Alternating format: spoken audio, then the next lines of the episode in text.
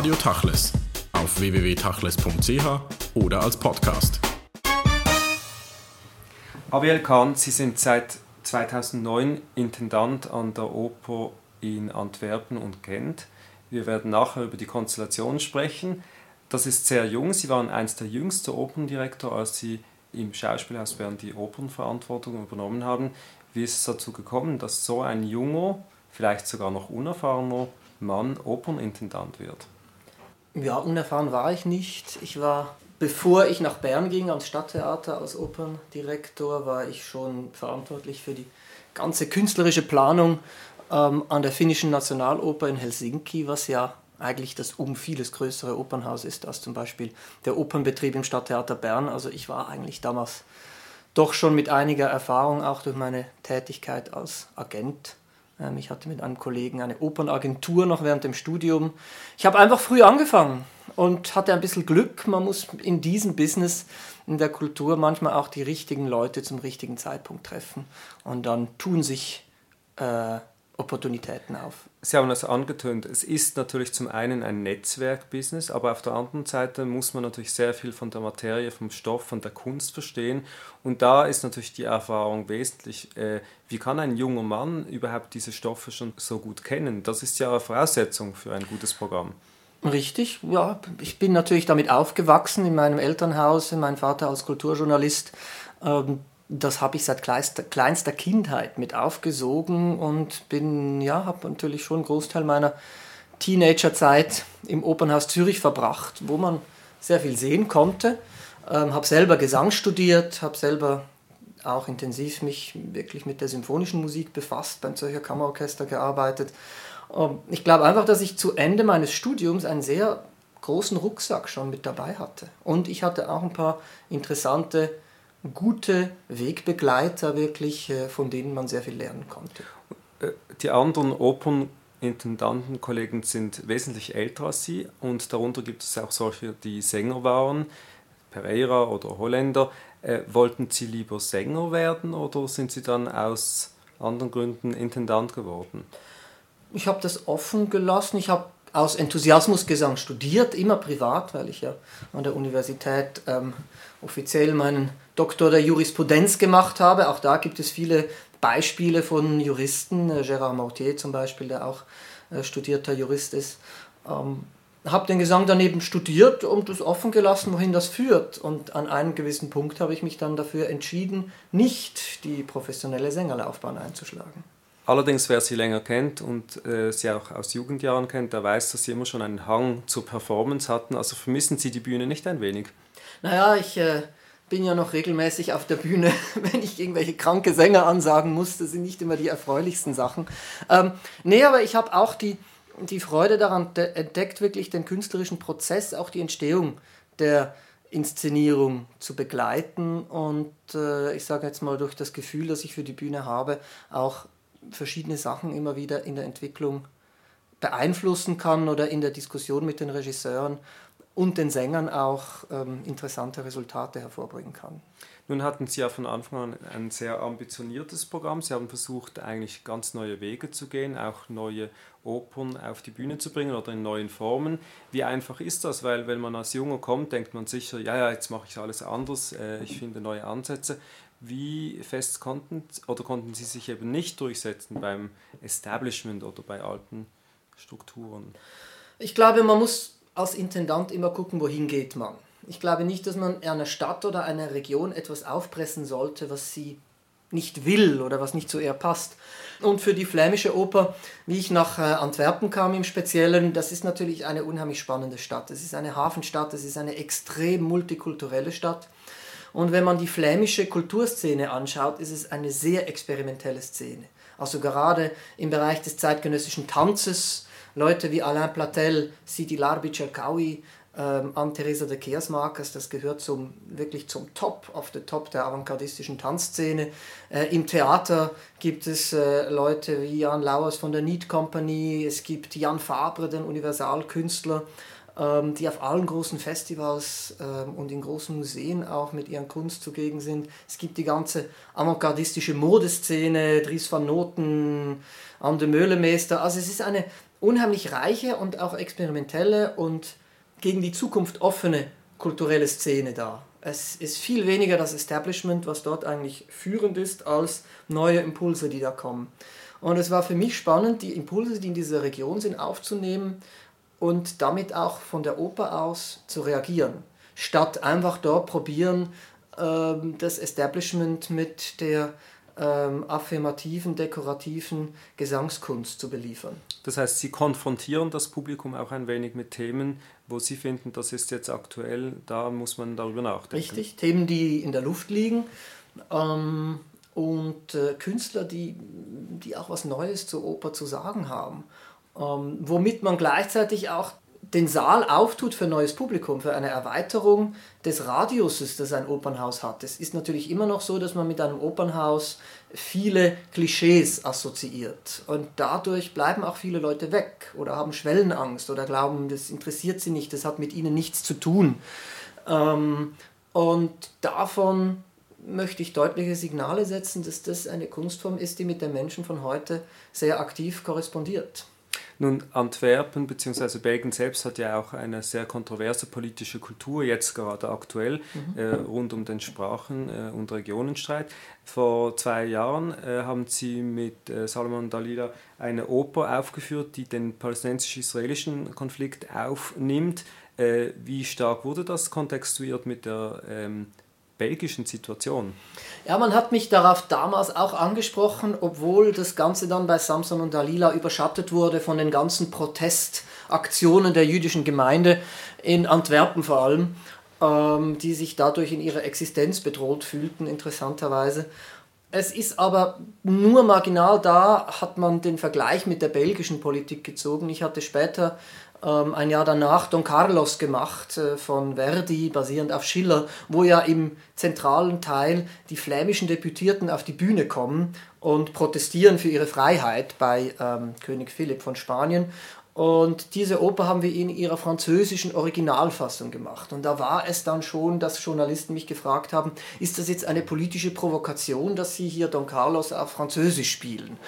Ähm, dort ist eigentlich diese Auseinandersetzung, und da war auch eine Inszenierung von Peter Konvitschny, die sehr ähm, speziell war. Und da gab es dann also wirklich auch vom Publikum Szenenapplaus, wie Don Carlos mit den flämischen Deputierten seinen Protest abgeliefert hatte, obwohl äh, das eigentlich jetzt keine Bravour-Arie ist.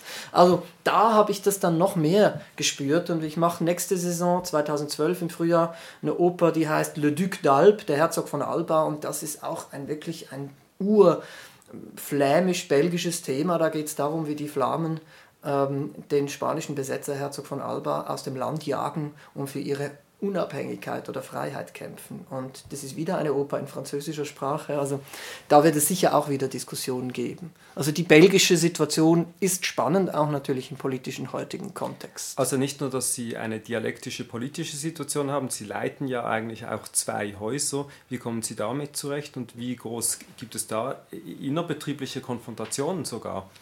Naja, es ist ein Betrieb, die Flämische Oper die zwei Häuser bespielt, weil beide Städte, Gent und Antwerpen, ähm, dieses Haus mitsubventionieren. Und beide Städte haben wunderschöne alte Opernhäuser.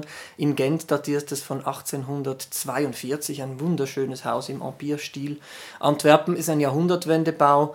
Ähm, beides tolle Opernhäuser. Es ist eigentlich hauptsächlich logistisch ein Problem, weil es unheimlich viele Kosten gibt dadurch und Komplikationen, ähm, dadurch, dass man in zwei Häusern zu Hause ist.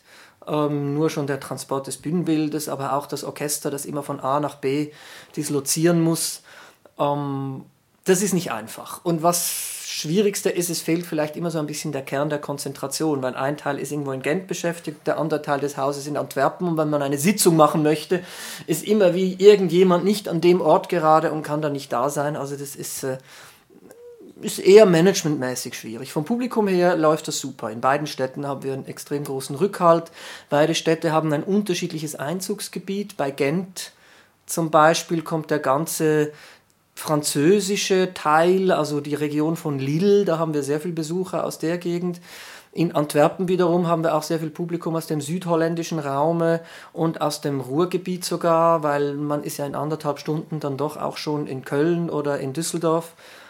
Das ist, ist beide Städte haben ihre ganz eigene Dynamik. Das heißt insgesamt aber eine ganz andere Situation als in der Schweiz, wo die Oper ja vor allem auch ein wenig äh, elitär daherkommt. Haben Sie es geschafft, denn mit diesem Programm und mit diesen Inhalten auch jüngere Leute, ein jüngeres Publikum anzusprechen? Haben wir bin ich sehr stolz auch drauf. Wir hatten, glaube ich, 2009 bereits von unseren äh, Kartenkäufer der freien, der, der, der, im freien Verkauf, also von unserem Nicht-Abonnentenpublikum hatten wir, glaube ich, 50 Prozent der Kartenkäufer waren zum ersten Mal in der Oper oder in der flämischen Oper und davon war über die Hälfte unter 30. Und das ist natürlich schon toll. Jetzt ist ja die Oper doch eine Kunst, die nicht jedem zugänglich ist und ähm, oft äh, wird sie auch ein wenig eben auf diesen elitären äh, Gipfel dargestellt. Was ist denn die Vision eines jungen Opernintendanten, äh, Inhalte überhaupt äh, zeitgemäß ähm, darstellen zu können? Also wo sind eigentlich die Grenzen gesetzt? Weil die Stoffe ja doch immer sehr historisch sind, sehr selten kommen neue Werke auf die Bühne oder zeitgenössisches Material. Ich finde, die Grenzen sind offen. Man kann die ja frei interpretieren, die Stoffe, außer dort, wo man äh, ähm, von der Zensur der noch nicht freien Werke einen, einen Hebel vorgeschoben bekommt. Wir können vielleicht nachher noch darauf eingehen. Ähm, aber man kann ein Stück wie Don Carlos natürlich total in unsere heutige Zeit oder auch als Parabel über die verschiedenen geschichtlichen Zeiten hinweg inszenieren.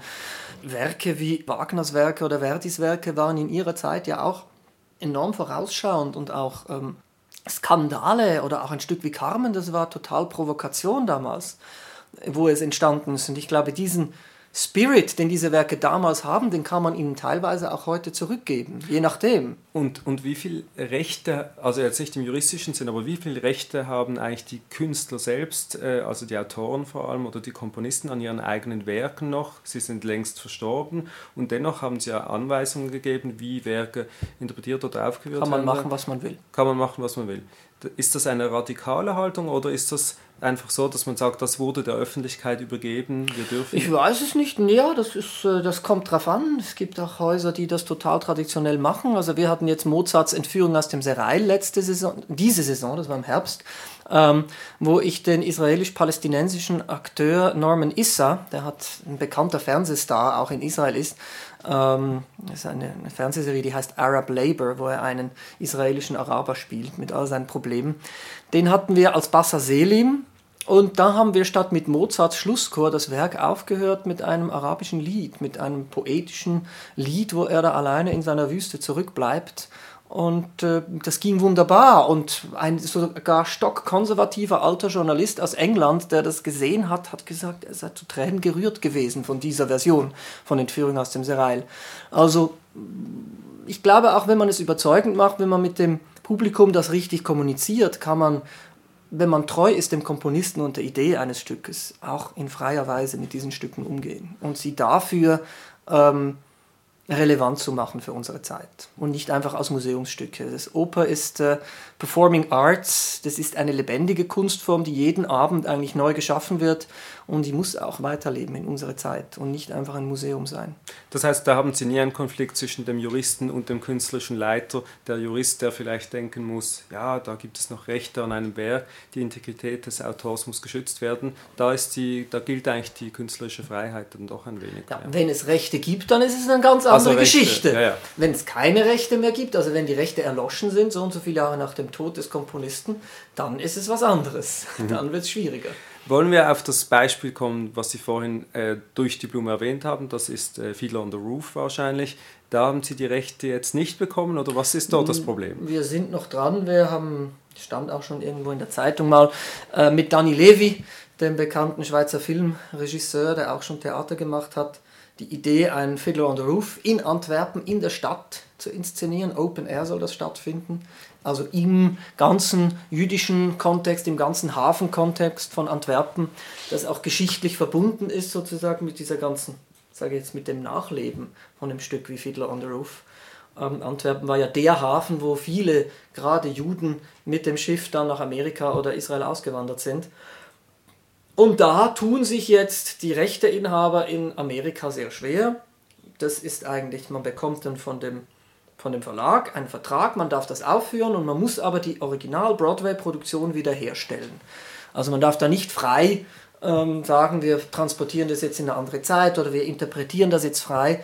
Äh, man kann kein Komma ändern. Man, und da sind wir jetzt in Diskussion, ob wir das dürfen, dass Dani Levi da seine Interpretation davon machen kann. Wenn er das nicht darf, wenn man sich ähm, treu an den Buchstaben äh, der Bibel von Jerome Robbins ähm, halten muss, dann werden wir dieses Projekt wahrscheinlich absagen müssen, weil ähm, noch ein Viertel on the Roof, wie man ihn schon hundertmal gesehen hat, der muss Dani Levi nicht machen. Ja, er hat ja vor zwei Jahren in Basel ähnlich inszeniert, also mit dem Publikum mhm. durch die Stadt gelaufen. Das ist eine sehr spannende Form des Theaters, eine ganz neue Form, wo auch der Graben zwischen Publikum und äh, Bühne ein wenig aufgehoben wird. Äh, das ist jetzt aber ein typisches Beispiel, wo der Autor noch keine 75 Jahre verstorben genau. ist und da könnt ihr künstlerisch noch nicht walten, wie Nein. ihr wollt. Das hat man mir auch gesagt, wenn Sie, wenn Sie frei interpretieren wollen, dann müssen Sie halt andere Stücke machen. Aber, also wir haben noch nicht nachgelassen. Ich glaube, das Projekt wäre super spannend. Gibt es auch schon große Interessen von Fernsehstationen und so weiter, das aufzunehmen. Aber ähm, wir müssen erst in New York schauen, ob wir das machen dürfen. Oder ihr müsst den Text, den Originaltext ganz neu interpretieren eigentlich. Das wäre ja eine Möglichkeit. Ja, nee, den Originaltext machen wir ja auch. Ja. Aber man ist, das ist schon ein Problem, wenn das nicht äh, in der Zeit, ähm, was weiß ich, vor der russischen Revolution im Städtel spielt. Nun, ja. Sie haben es erwähnt, die Reaktionen äh, bei Salman Dalila waren ein wenig kontrovers von Seiten der jüdischen Gemeinde. Wie sieht es denn jetzt aus bei Anna Tefka, wenn man sozusagen mit diesem Stück in jüdische, in Anführungszeichen, Ghetto zurückgeht? Äh, wird das positiv aufgenommen? Darüber Antwerpen? wird noch nicht öffentlich gesprochen, weil das ja auch noch nicht äh, in der Realisationsphase ist. Das ist ein Projekt für die Zukunft 2013. Ähm, ich glaube, das wird sehr viel weniger kontrovers sein, weil es natürlich, ähm, ja, der israelisch-palästinensische Konflikt ähm, löst doch sehr viel mehr ähm, Ängste aus heute, als vielleicht etwas, was vor 100 Jahren sich in einer ganz anderen Form abgespielt hat. Es ist auffallend, Sie haben ja immer wieder jüdische Stoffe, auch jüdische Künstler. Einer äh, kommt nächstes Jahr auf die Bühne, das ist Mahagoni. Wieso haben Sie das gewählt? Das ist ein äh, Opo von Brecht und Weil und Sie haben ja gesagt, mit Neumin Nadelmann von Zürich in der Hauptrolle. Ja, wir haben, ich konstruiere jede Saison eigentlich rund um ein Saisonthema. Ähm, das war jetzt in der noch laufenden Saison Mein Orient ist das Thema. Das sind also alles Opern, die rund um orientalische Stoffe handeln. Ist zum Beispiel wie diese Entführung aus dem Serail, die ich beschrieben hatte mit dem äh, palästinensischen Schauspieler.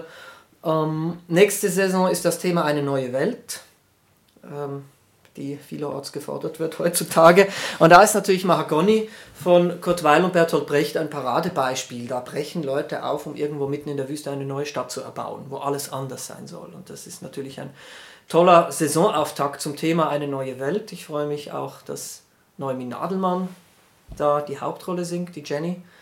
Ähm, hat sie übrigens schon bei mir am Stadttheater Bern gemacht, wo wir auch Mahagoni gespielt haben. Es ist ein Stück, das ich durchaus spannend finde, das auch beim Publikum immer sehr gut ankommt. Die Musik von Kurt Weil hat ja sehr viele jazzige Elemente auch. Ähm, darum herum machen wir auch einen Abend mit Anne-Sophie von Otter. Die hat ähm, ein Programm mit Lieder aus Theresienstadt aufgenommen, auf CD auch mit Daniel Hope. Dieser Abend wird im Rahmen eines ganzen Fokus auf entartete Musik, also die Musik, die in der Zeit ab 1933 verboten ähm, wurde, ähm, wobei Kurt Weil auch einer der Komponisten war, die auswandern musste und Bertolt Brecht als Kommunist ebenfalls.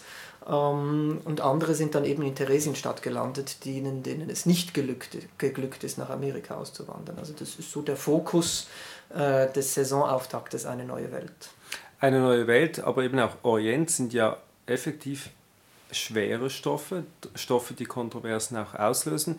Wie empfinden Sie denn die Debatte oder gibt es überhaupt eine Debatte um Kulturen äh, in Belgien und Antwerpen, so wie wir das hier erleben, die sogenannte Muslimdebatte oder die ganze Zuwanderungsfrage? Natürlich, das ist, ich glaube, in Belgien viel extremer als in, in, in, in der Schweiz. Also Belgien ist also ein enormes Einwanderungsland, gerade mit Leuten aus Nordafrika. Also auch in Antwerpen, äh, wenn Sie jetzt rund ums Opernhaus, was in der Nähe des Bahnhofs ist, unterwegs sind, dann sehen Sie unheimlich viele äh, Leute, die visuell offensichtlich aus total anderen Kulturkreisen kommen. Und in Brüssel ist auch also der marokkanisch-türkische Bevölkerungsanteil enorm groß. Ähm, Belgien hatte auch seine koloniale Vergangenheit im Kongo. Auch das äh, spürt man noch. Dann gibt es in Antwerpen ein Chinatown. Ähm, es ist also eine, eine Stadt, die sich viel extremer mit der Multikulturalität und mit äh, demografischen Veränderungen auseinandersetzen muss, wie vielleicht Zürich. Ähm, und dennoch ist hier ist viel harmloser. Es gibt aber auch in Antwerpen, also in Belgien gibt es, glaube ich, jetzt ein, ein, ein Burka oder ein, ein Schleier für Verschleierungsverbot auch. Äh, gesetzlich ist das durch gedrungen. Also die, die Diskussionen sind stark und es gibt ja auch den rechtsradikalen Flamse Belang, mhm. ähm, der wirklich extrem ausländerfeindlich ist. Und in Holland über die Grenze hinweg, äh, da ist es ja noch bekannter. Ja. Das ist das, was man hier immer liest, aber doch äh, vielleicht gar nicht so richtig wahrnimmt. Und doch ist die Frage, äh, wenn es doch schon sehr viel konfrontativer ist als hier in der Schweiz etwa, wie sind die Lösungen? Also wie zum Beispiel, da haben Sie Einblicke, verhält sich äh, die jüdische Gemeinschaft diesen Fragen gegenüber und wie wird das in der Stadt wahrgenommen, gerade in Antwerpen? Ich glaube, die jüdische Gemeinschaft ist äh, in Antwerpen ähm, mit der Vogel-Strauß-Taktik ähm, äh, äh, am besten vertraut, man steckt den Kopf in den Sand und wenn irgendwo nur was Kleines passiert, dann kommt der Kopf raus und reklamiert. Aber ähm, ich fühle sehr wenig aktives Engagement in der Gemeinschaft des städtischen Kontexts ähm, der Juden da jetzt irgendwo integrativ oder so zu wirken. Es ist wirklich ähm, meiner Meinung nach eine sehr große Ghetto-Mentalität, die da herrscht. Das kann funktionieren oder auch nicht. Das löst dann natürlich auf jeden Fall viel mehr Ängste aus als eine Mentalität, die viel offener auf die Umwelt zugeht. Man muss auch sagen, die Antwerpener jüdische Gemeinde ist auch eine sehr zum Teil orthodox und konservative, weniger avantgardistisch, die jetzt in den Dialog treten würde, wie man das vielleicht in Amerika oder so kennt. Äh, vielleicht auch eine Gemeinde, die nicht so am Kulturleben wahrscheinlich der Stadt teilnimmt. Überhaupt nicht. Und das gilt sicherlich auch für die ganz große Diamantenwelt, die es da ja auch gibt. Und das sind nicht nur religiöse, da gibt es dann sehr, sehr viele auch ähm, georgisch-russische äh, Leute, ähm, Juden auch sehr viele, die da im Diamantenbusiness zu Hause sind. Und das ist auch dann nochmal ein ganz anderes Ghetto für sich, das, äh, Ant, das Antwerpen, die Antwerpener Diamantenwelt, die um die Ecke von der Oper ist, äh, auch beim Bahnhof ähm, das ist nochmal eine Welt für sich. Was ja eigentlich interessant ist, weil gerade diese Opernwelt ist ja auch eine, die sehr stark eingedrungen ist in die jüdische Kantorenwelt. Sehr viele Kantoren und auch Komponisten haben für beides gesungen und gespielt. Aber das ist wahrscheinlich kein Thema für die Bühne bei Ihnen. Die Kantoren, ja, die sind vor allem meistens dann doch eher religiös. Also wenn wir dann am Freitagabend eine Aufführung haben, dann haben wir dann doch ein Problem. Wir hatten ich hatte mal mit dem Kantor Müller, dem berühmten Chasan von Antwerpen, durchaus Kontakte und wir wollten auch Dinge machen, aber ähm, das war dann letztendlich doch schwierig. Lassen Sie uns noch kurz in die Zukunft blicken. Sie haben gesagt, äh, dass Sie eine Oper planen, Nabucco mit äh, Ari Vollmann. Das ist doch etwas sehr Außergewöhnliches. Wir wissen noch nicht, was auf die Bühne kommt. Nein, es ist ein interessantes Experiment. Äh, Ari Vollmann ist ein großer Opernfan selber und wir sind jetzt im Gespräch gemeinsam einen Nabucco zu kreieren. Er hat das zugesagt und arbeitet mit großem Enthusiasmus an dem Stoff. Wie er es dann umsetzt, das wird sicherlich eine sehr filmische ähm, Umsetzung werden des Ganzen. Da sind wir noch ähm, miteinander im Gespräch. Es ist auf jeden Fall ein Künstler, glaube ich, der, gerade wenn man Wolfswit Bashir nimmt, der Geschichte, Dokumentarisches, aber auch Psychologie unheimlich spannend miteinander verbinden kann. Und gerade diese Themen sind bei Nabucco, ähm, wo wir ja wirklich die Zerstörung eigentlich von Jerusalem, die Vertreibung ins babylonische Exil und die, die, die Rückkehr ins gelobte Land, alles an einem Abend im äh, Kurzzeitformat mitverfolgen können in dem Nabucco. Ähm, das sind sicher spannende Themen, wo ein israelischer Filmemacher von diesem Format sicher viel dazu zu sagen hat und wo ich auch hoffe, dass man dann nicht die üblichen peinlichen Judenklischees, die man bei jüdischen Opernstoffen nur allzu oft aus der Bühne antrifft, also wenn dann irgendwie ähm, eine siebenarmige Menorah angezündet wird ähm, und irgendwelche schläfchenlockende ähm, Statisten über die Bühne hüpfen, dann ja, kann man sich nur am Kopf greifen, was da manchmal sich abspielt. Da stellt sich dann aber die Frage, wie weit geht die künstlerische Freiheit der Regisseure, die sie selbst einstellen? Also darf der Intendant sich ein wenig mit einmischen, mit einbringen in die ganze Umsetzung der Opern? Ich glaube schon. Also ich diskutiere mit meinen Regisseuren sehr aktiv und sehr intensiv und wenn Dinge passieren würden, zu denen ich nicht stehen könnte, dann würde ich das auf jeden Fall thematisieren. Aber ich finde zum Beispiel, also gerade im Falle von Samson und Dalila, die wir mit dem israelisch-palästinensischen Team gemacht haben, ähm, da hat sich die Balance sehr gut gehalten, auch die Ironie und die Spielerei mit den geschichtlichen Vorzeichen, das war in keiner Weise ähm, meiner Meinung nach irgendwo propagandistisch, wie es dem Ganzen vorgeworfen wurde.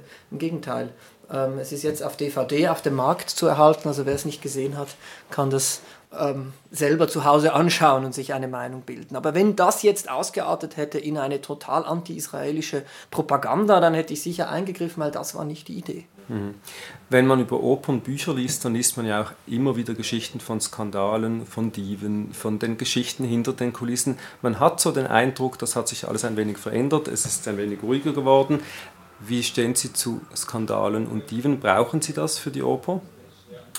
Diven schaden der Oper nicht. Skandale, ja, Skandale, wenn es Skandale sind, die eine positive Wirkung der Neugier verursachen, dann äh, finde ich das auch manchmal spannend. Aber es geht ja nicht um den Skandal, es geht um den künstlerischen Inhalt. Und wenn eine Diva, ähm, ich sage mal so, wenn sie mit interessanten Regisseuren, mit interessanten Dirigenten arbeiten, dann ist eigentlich das divenhafte Verhalten äh, immer weniger gefragt. Und man arbeitet dann eigentlich lieber mit einem Künstler zusammen, der sich wirklich im Dienst der Arbeit und der Idee eines, eines künstlerischen Prozesses stellt, als jemand, der seine eigenen, sein eigenes persönliches Ego nur in den Vordergrund stellen muss. Das gilt aber nicht nur für die Diven, die Sängerinnen, das gilt auch für die Regisseure und für die Dirigenten im genau gleichen Maße. Das heißt, Sie wollen eigentlich mit den äh, mutigen Themen oder dieser Themensetzung nicht unbedingt provozieren, sondern Sie wollen aus einem künstlerischen Inhalt herausdenken und sagen, wir engagieren uns, wir bringen uns ein in die öffentliche Debatte, genau. in den Diskurs. Ja, wir sind Oper am Zahn der Zeit. Und das muss nicht provozieren, das soll vor allem anregen, äh, Diskussion auslösen. Ich glaube, gute Kunst muss äh, die Gesellschaft weiterentwickeln. Das ist, das ist einer der großen Motore immer gewesen, für große Kunstwerke zu schaffen. Also nicht nur das Gefallen, das Gefallen ist natürlich auch wichtig, ähm, aber ähm, gleichzeitig wirklich einen Beitrag zu leisten zum, zu, zu, zur Weiterentwicklung der Gesellschaft. Und das ist eine wichtige Aufgabe der ähm, staatlich subventionierten Kunst. Sonst wird es dann sehr schnell Kommerz und Kommerz muss nicht subventioniert sein. Aber Kunst muss sich doch irgendwie rentieren, also leere Opernhäuser geht dann auch nicht. Nein, da kann ich mich zum Glück derzeit alles andere als beklagen. Wir haben eine Auslastung von 96 Prozent bei der Flamser Opera. Wir spielen nicht ganz so viele Abende ähm, wie jetzt zum Beispiel ein Opernhaus Zürich. Wir spielen im Ensuite-System immer nur eine Oper. Äh, aber die Vorstellungen, die die Flamser Oper gibt in Antwerpen und in Gent, die sind sehr, sehr gut besucht. Und wie gesagt, auch von vielen jungen Leuten. Wahrscheinlich bekommt er auch weniger Subventionen als hier in Zürich. Deutlich weniger. Deutlich ja. weniger. Ariel Kahn, herzlichen Dank für das Gespräch.